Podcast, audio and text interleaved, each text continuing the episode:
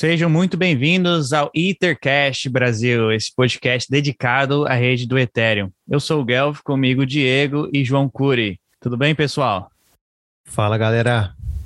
Bom, começando esse episódio, antes de da gente começar a falar qual é a dinâmica, Diego, eu queria agradecer ali todo mundo que está nos seguindo no Twitter, alcançamos a, a, marca ali de 200 inscritos.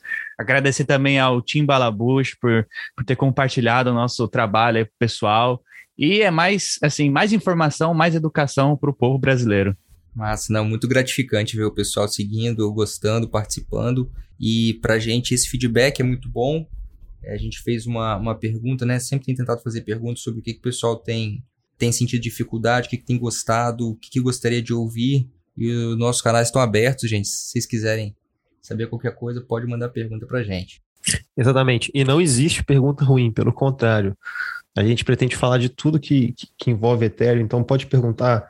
Eventualmente, a gente está pensando em fazer um podcast direcionado para a história do Ethereum, mas qualquer ideia que vocês tiverem que esteja relacionado com Ethereum, a gente está super disposto a falar. E também, se tiver ideias que não tão, estejam tão envolvidas com Ethereum, também sugere para a gente, quem sabe a gente não avalia e também traz aqui para vocês. E futuramente teremos episódios também falando sobre uso, o caso, caso de uso do Ethereum, assim, uns episódios mais filosóficos aí, destrinchando alguns artigos que serão, que serão extremamente importantes para nossas vidas aí no futuro. Certo, Diego? Certo, é isso aí.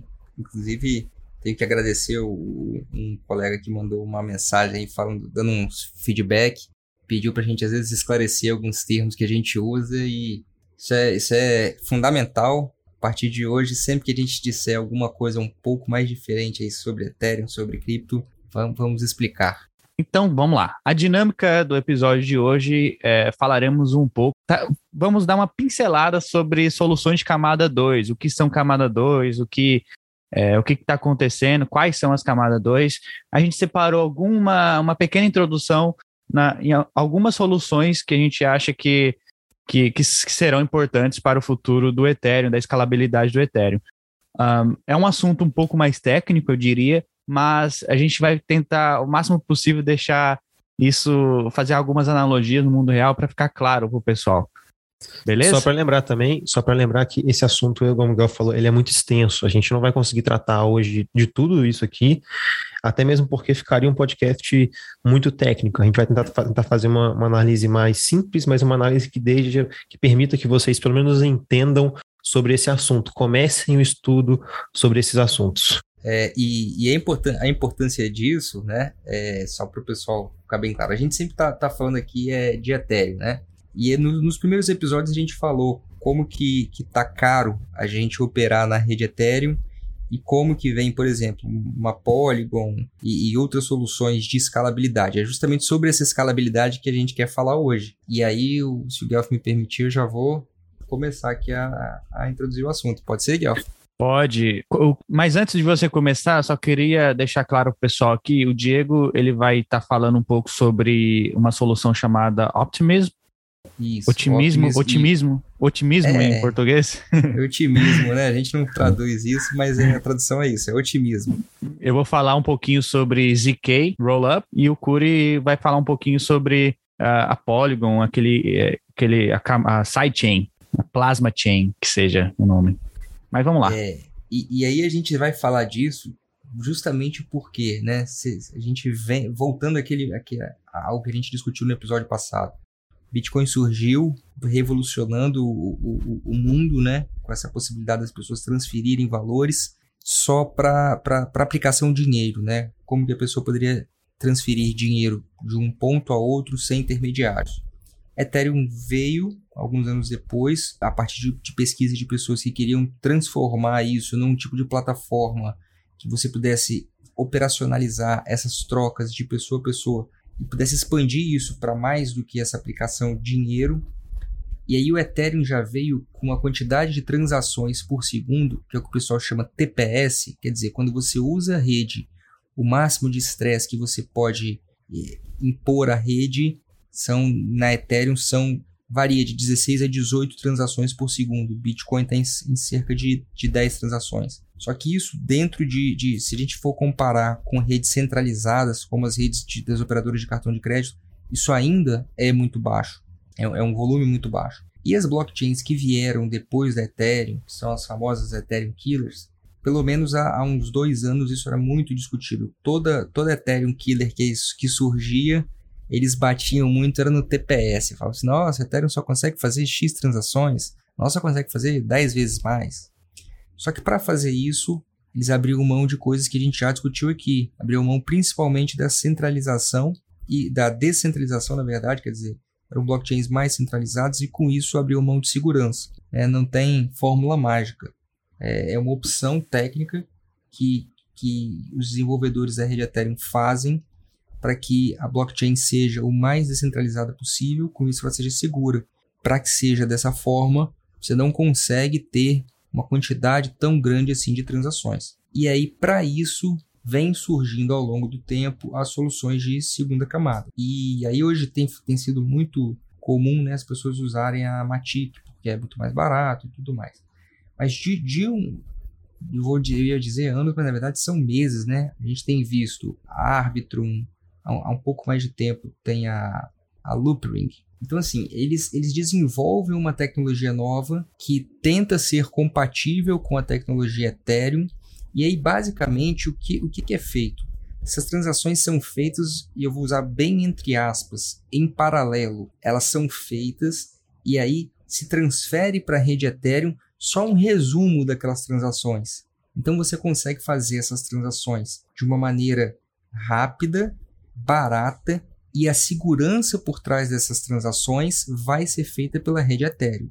As transações em si não são executadas lá. Essas soluções operacionalizam todas as transações, resumem o que foi feito e as transferem para a rede Ethereum que vai validar a segurança dela. E aí vem a solução optimistic que ou optimista, né? Rollup. Rollup é justamente essa, essa ideia de você resumir tudo e transferir para que a rede Ethereum valide. Essa solução do Optimistic Rollup, que é uma empresa que está desenvolvendo, né?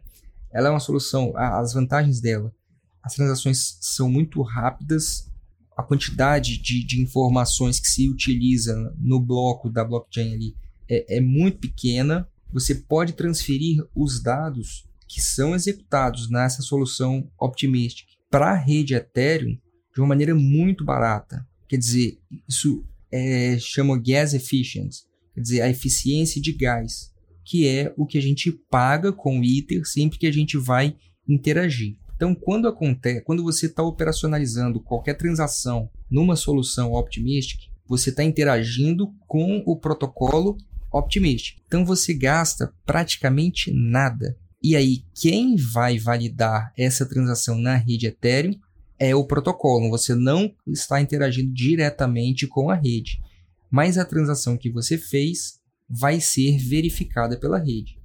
Então, é, ela é uma solução boa para um uso mais simples, né, para transações menores. Uma coisa que é muito importante é que os dados não são transferidos na sua totalidade. Todos os dados que os usuários fazem com a Optimistic, eles são resumidos e só as informações mais importantes são transferidas. Então, isso não torna, quer dizer, a, a vantagem que a gente viu é muito rápido e é muito barato para ser usado, mas isso não torna aqueles dados validados pela rede Ethereum incontestáveis. Então, mais uma vez, assim, não existe uma fórmula mágica. Quando a gente fala de blockchain, é, é a questão da certeza matemática. Quando você usa uma solução de escalabilidade Optimistic e Rollup, você tem vantagem de ser rápido, de ser barato, mas a, a, a certeza, a, a, contestar, a possibilidade de contestar aquelas transações existem, porque elas são validadas na rede Ethereum mas você ainda depende dessa infraestrutura optimística para que você tenha certeza do que, que foi feito. E aí eu passo a palavra para o Guelph para ele falar sobre o ZK Rollup, que o ZK tem uma diferença em relação a essa, essa tecnologia do Optimistic Rollup. Eu ia te perguntar quais são os contras assim sobre o Optimis, uh, Optimistic. Que que qual, qual é a, a o trade-off que eles que eles estão fazendo para dar essa escalabilidade no momento? O, o principal é essa questão de você não ter o, o ZK, né? Que é o Zero Knowledge Proof, que é, que é justamente o mais importante. Então, assim, o que se passa para a rede Ethereum é só um resumo das transações. Então você não tem, na verdade, ali um tipo de informação completa. Você acaba dependendo ainda de uma interação entre a rede Ethereum e esse protocolo de escalabilidade dele.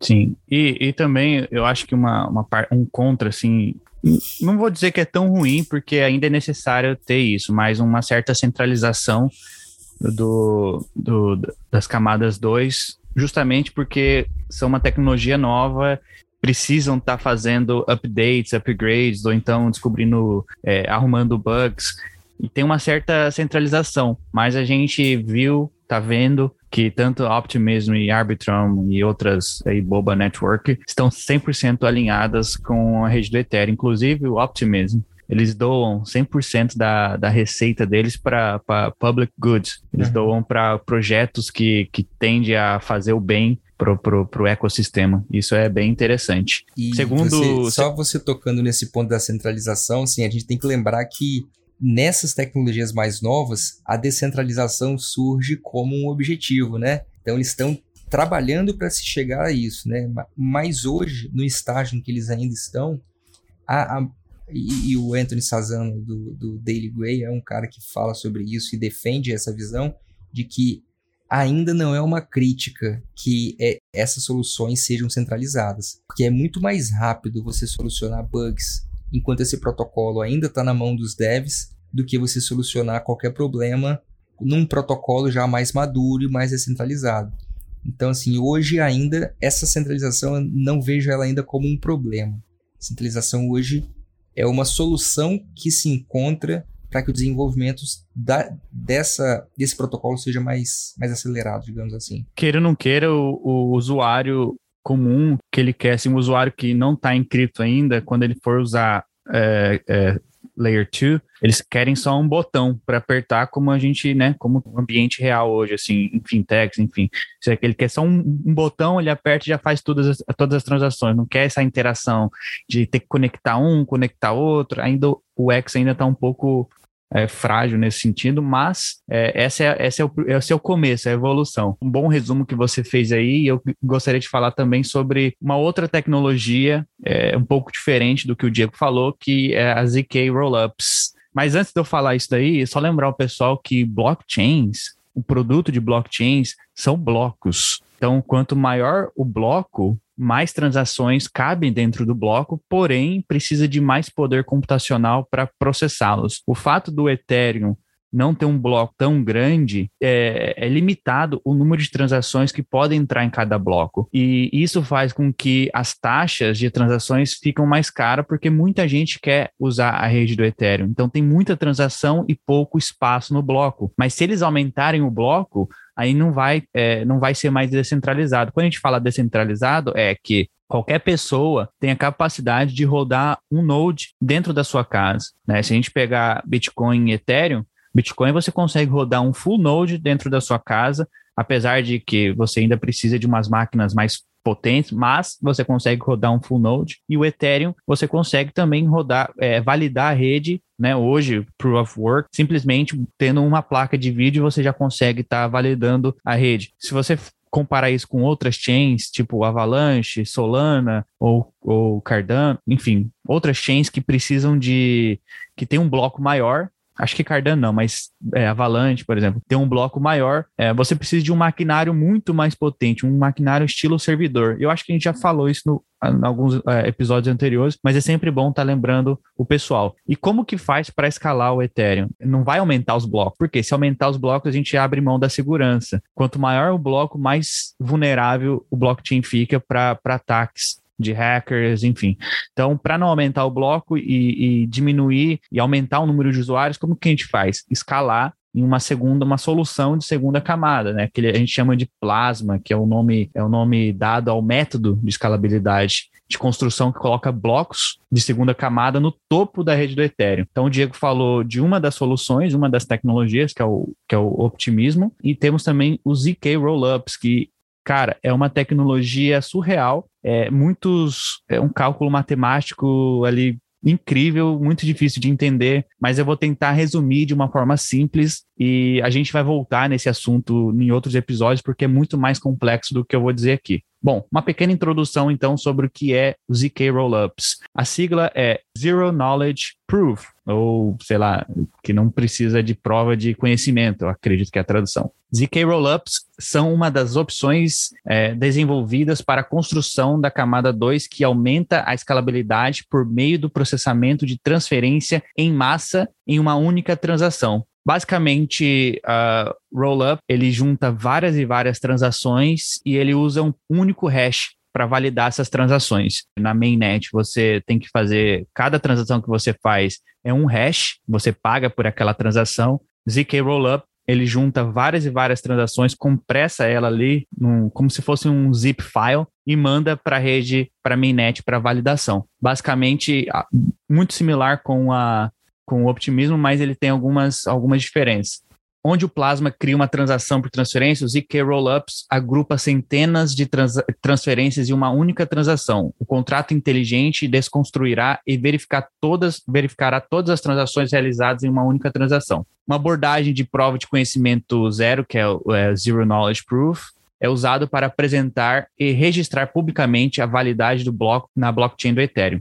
O ZK reduz os recursos de computação e armazenamento para validar o bloco, reduzindo a quantidade de dados retidos em uma transação. Conhecimento zero de todos os dados é necessário. Ficou um pouco técnico, mas eu vou tentar fazer uma analogia. Uh, imagine que você está viajando, se você fosse viajar sozinho de avião, né? Você, o avião é só seu. O custo para você viajar de um ponto A para o ponto B sozinho no avião ter que pagar todo o custo, combustível, enfim, seria muito mais caro se você colocasse centenas de pessoas no mesmo avião. Então é basicamente é basicamente isso a analogia.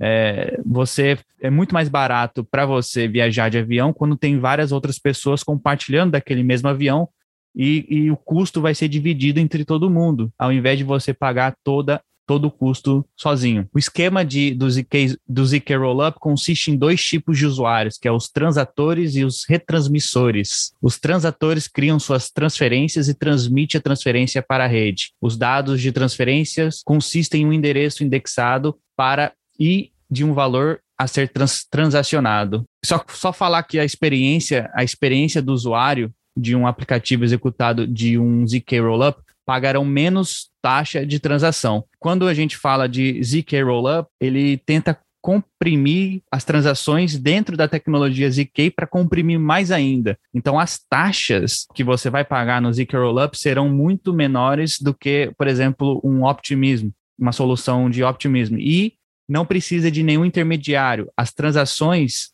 de ZK Rollup são verificadas imediatamente ao contrário de, de, da tecnologia de optimismo, que demora um certo tempo para a transação ser verificada. Até então, se você é, precisar retirar seu, seu dinheiro da camada 2 de optimismo, demora em cerca de sete dias. Claro que existem já soluções, assim, alguns protocolos que fazem isso de maneira mais eficiente, mas se você quiser tirar ali na raiz pelo, pelo Etherscan, ou, ou é, pelo Etherscan, demora em torno de sete dias para voltar para a mainnet.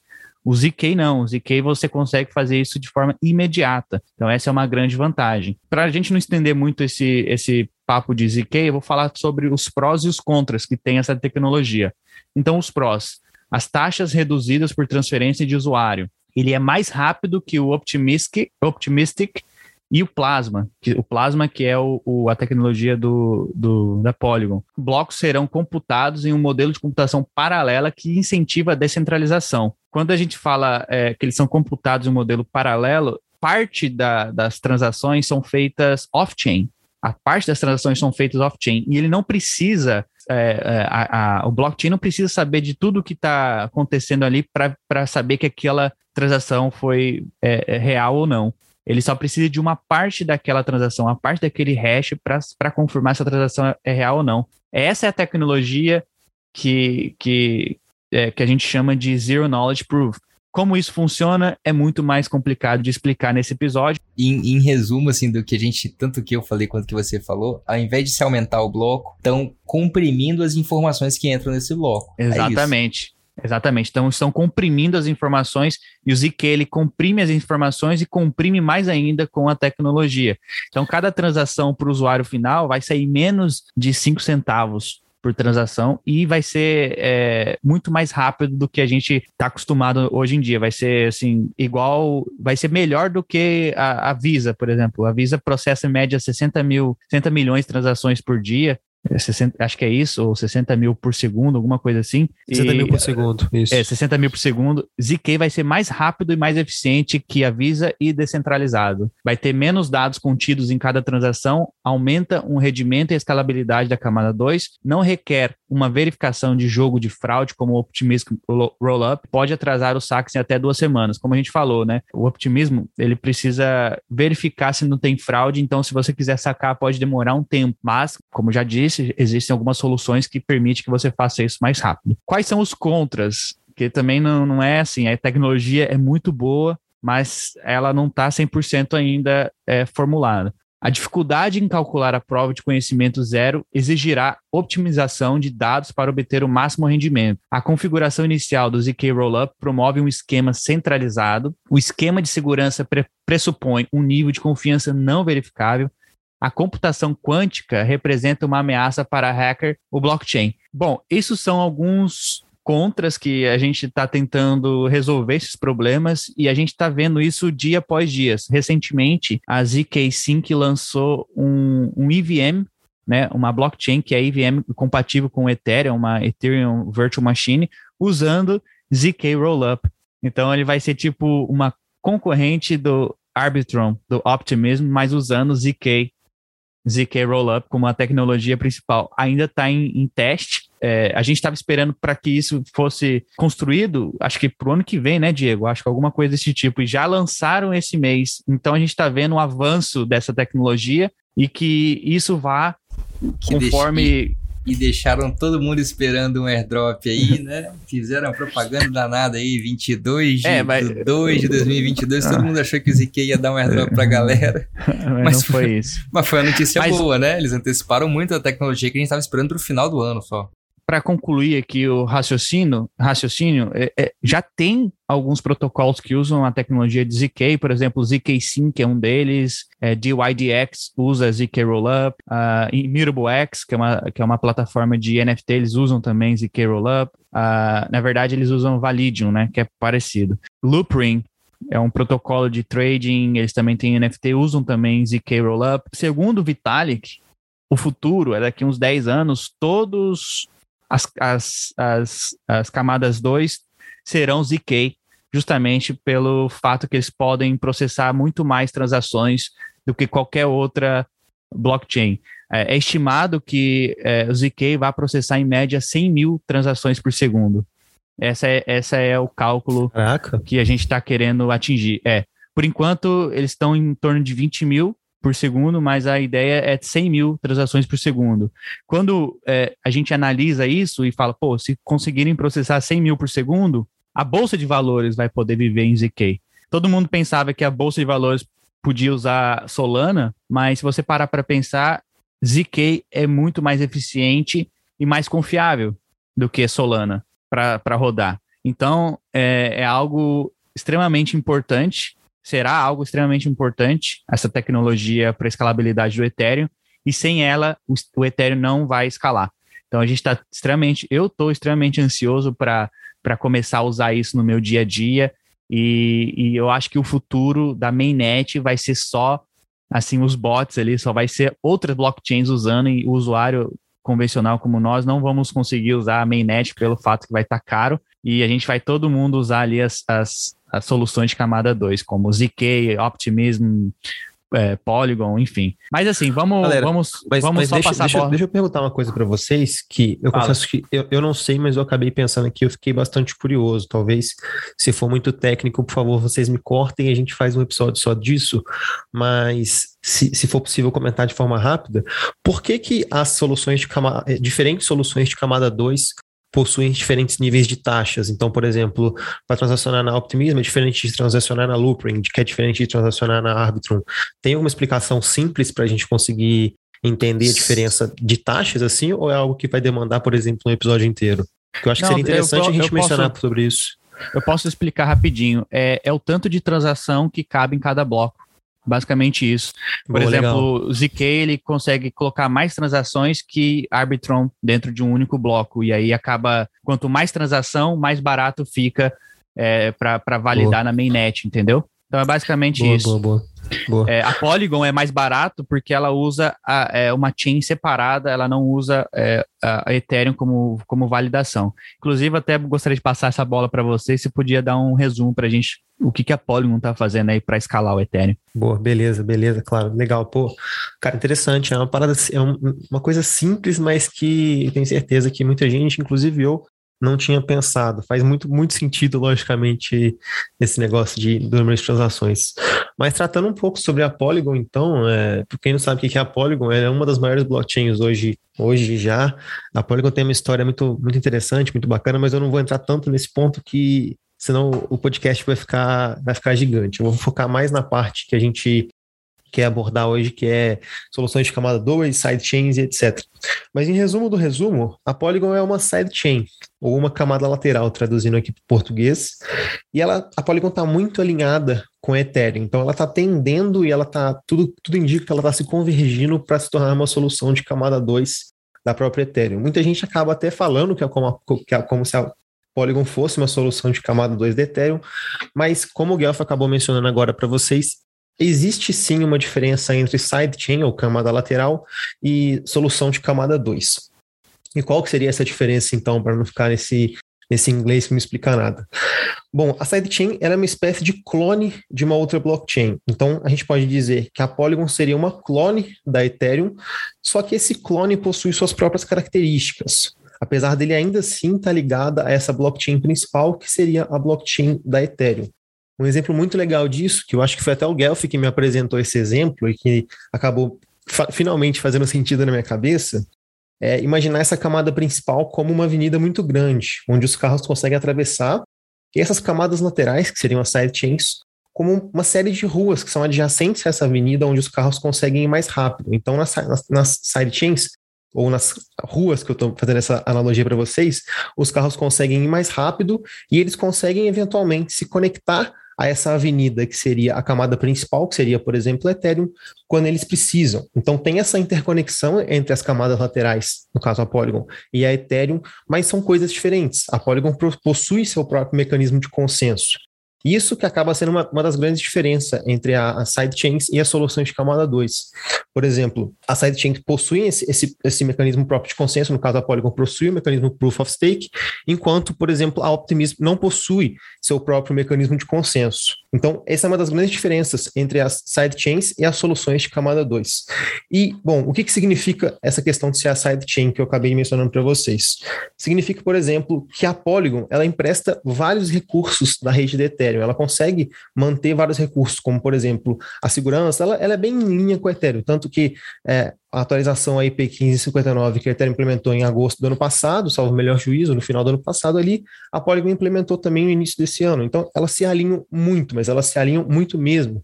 Elas têm bastante objetivos em comum e a Polygon é, é meio, a gente pode até dizer que ela é uma cópia da Ethereum, mas ela não é aquela cópia que, como por exemplo, outras blockchains que só copiam a, a camada de Ethereum e não admitem. Ela está muito em linha com a Ethereum, elas conversam em muitas coisas e até mesmo por isso que é muito simples para você fazer um, um fazer um, um tra trazer um, um, protocolo descentralizado da rede da Ethereum para a rede da Polygon, já que elas são tão alinhadas assim. Tanto que é que hoje em dia a Polygon já contou com mais de 7.500 protocolos de finanças descentralizadas, o que é, real, é, é, é um número alto para uma rede que não é tão, tão antiga, mas é uma rede que acabou tendo uma explosão nesses últimos anos. Então, acho que a diferença maior que a gente pode falar é essa questão do mecanismo de consenso. Só que isso também tem um ponto positivo e tem um ponto negativo, né? A, a sidechain costuma ser muito mais fácil hoje para você fazer uma transação na rede da Polygon. É, fica pô, na casa dos menos de um centavo de dólar, por exemplo.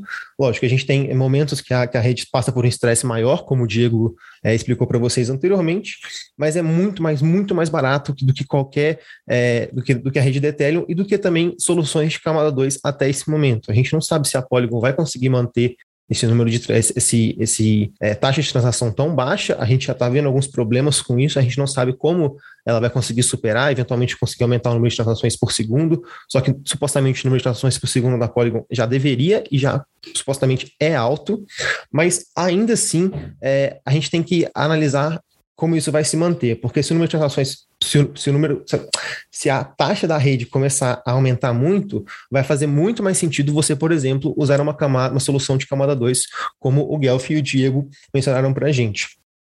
Mas por toda essa questão de ser muito mais barata é, e por ser uma sidechain, acaba que a rede é sim relativamente mais centralizada do que, por exemplo, a rede de Ethereum. Então, é muito mais barato, é muito mais fácil e muito mais rápido uma transação rodar na rede, mas a gente tem também o outro lado, que é, é essa centralização da rede em comparação, por exemplo, com a rede de Ethereum. Então, eu vejo muita gente, eu sou uma dessas pessoas, gosto muito da rede da Polygon, utilizo muito ela, mas a gente sempre tem que lembrar que ela não é uma solução de camada 2. Ela tem sim seus riscos, ela tem sim seu, seu, seus, seus mecanismos próprios, e isso, por um lado, pode ser positivo, mas eventualmente, se os desenvolvedores da Polygon acharem que a rede de Ethereum é, não é mais a rede que eles querem, entre aspas, seguirem, eles podem sim modificar. Imagina se a, a Polygon começar a passar a entender mais é, como a rede da Solana, por exemplo. E isso pode assim acontecer, eles podem desvirtuar desse caminho que eles estão seguindo. Então, é muito interessante, é muito mais fácil para o investidor começar lhe pagar centavos na taxa do que é, do que, por exemplo, pagar 100 dólares, mas a gente tem esse outro lado também, esse lado da centralização, esse lado de que os desenvolvedores ainda assim estão desenvolvendo esse projeto. Mas sei que eu falei muita coisa, sei que eu falei muito rápido, mas eu acho que é isso sobre sidechains, pelo menos para esse primeiro momento. Depois a gente pode trazer um podcast mais aprofundado sobre isso, que é um assunto muito interessante, é um assunto que tem muitos, é, muitas minúcias para a gente tratar. Não sei se vocês querem mencionar alguma coisa sobre a Polygon, sobre sidechains, mas fiquem à vontade aí, meus caros. Queria só falar com o pessoal que está nos ouvindo, se tiver alguma dúvida, quer dizer, tomara que tenha dúvida sobre isso que a gente falou, que eu sei que tem muita informação, manda pra gente na, na pode mandar no Twitter, pode procurar a gente diretamente, mandar a pergunta que a gente traz aqui a resposta no próximo episódio. E só para lembrar, né, que a Polygon também está sendo muito usada porque é o que foi integrado ao OpenSea, por exemplo, que é o maior marketplace de NFTs hoje. Então, então, hoje é muito mais fácil você usar Polygon porque a ferramenta já está construída, né? O que o Gav comentou, a, a UX, né? A, a, experiência de usuário é mais simples para você usar do que você usar outras. Então, hoje, assim, se você tentar mintar um NFT com um ZK, você não tem onde vender ele, você não tem o um marketplace pronto. Só esse ponto que eu gostaria de complementar. E é isso aí. É, e também só para fechar esse negócio que o Diego mencionou, é muito melhor você usar a Polygon, que tem, assim, na minha visão, é muito melhor você usar a Polygon, que é uma, uma rede que está em linha com o Ethereum, que é pô, a blockchain mais centralizada do que a gente tem hoje em dia, do que, por exemplo, você utilizar blockchains que são extremamente centralizadas, que são blockchains que saem do ar, que são blockchains que não tem nem 100 validadores na rede, muito menos do que isso, e, ou que esses validadores na rede estão somente com os desenvolvedores do projeto. Então, é, acaba fazendo, vamos dizer, mais sentido você tentar, pelo menos na minha visão, você tentar ir em algo que está em linha com o Ethereum do que ir em algo que surgiu agora, que a gente não sabe como vai manter, que a gente está vendo vários problemas e que a gente não está vendo tantas soluções para esses problemas que estão acontecendo. Exatamente. Bom, então para encerrar o nosso episódio, a gente falou aqui hoje do Optimism, que é uma solução de escalabilidade do Ethereum, ZK Rollup e também da Polygon, que está trabalhando em todas essas tecnologias e muito mais. E tem muitas outras é, soluções, assim, outros protocolos, como a gente já falou, que é a Loopring, de YDX, uh, enfim, diversos outros protocolos. E a gente está vendo mais movimentação na Optimism, porque eles já estão mais tempo aí no mercado, já está desde o ano passado fazendo transações e já tem alguns bilhões de dólares ali travados. Eu mesmo uso bastante a Arbitrum e a Optimism para evitar as, as taxas altas ali da mainnet e tem funcionado muito bem. Até hoje não tivemos nenhum problema, nenhum hack. Pelo contrário, recentemente um, um white hacker, que é um hacker do bem, descobriu um bug lá na Optimism, avisou o pessoal e ele recebeu uma recompensa de 2 milhões de dólares por isso. Então a gente está vendo a comunidade bem engajada para ajudar na escalabilidade do Ethereum. Bom, eu sei que foi um assunto um pouco mais técnico, mas a gente precisa precisava falar sobre isso e acho que episódios futuros a gente vai trazer isso com mais é, mais detalhado ainda. Talvez a gente foque em uma só uma, uma só solução de, de escalabilidade, foque só nela. Enfim, a gente vai pensar como a gente vai fazer. Eu queria agradecer então, pessoal, vocês terem tra é, trago aqui para gente essas informações é, sobre solução de camada 2 e o que, que vocês estão animados para essa semana aí com, com Ethereum? Tirando o que está acontecendo no mundo, que está crazy aí, mas o que, que vocês estão animados aí com, com Ethereum? Começando aí com o Diego. Cara, pô, minha, tô mais animado agora é pro evento que vai ter no Rio. Daqui a, não sei quando você tá ouvindo isso, mas daqui a umas duas semanas, o Ethereum Rio.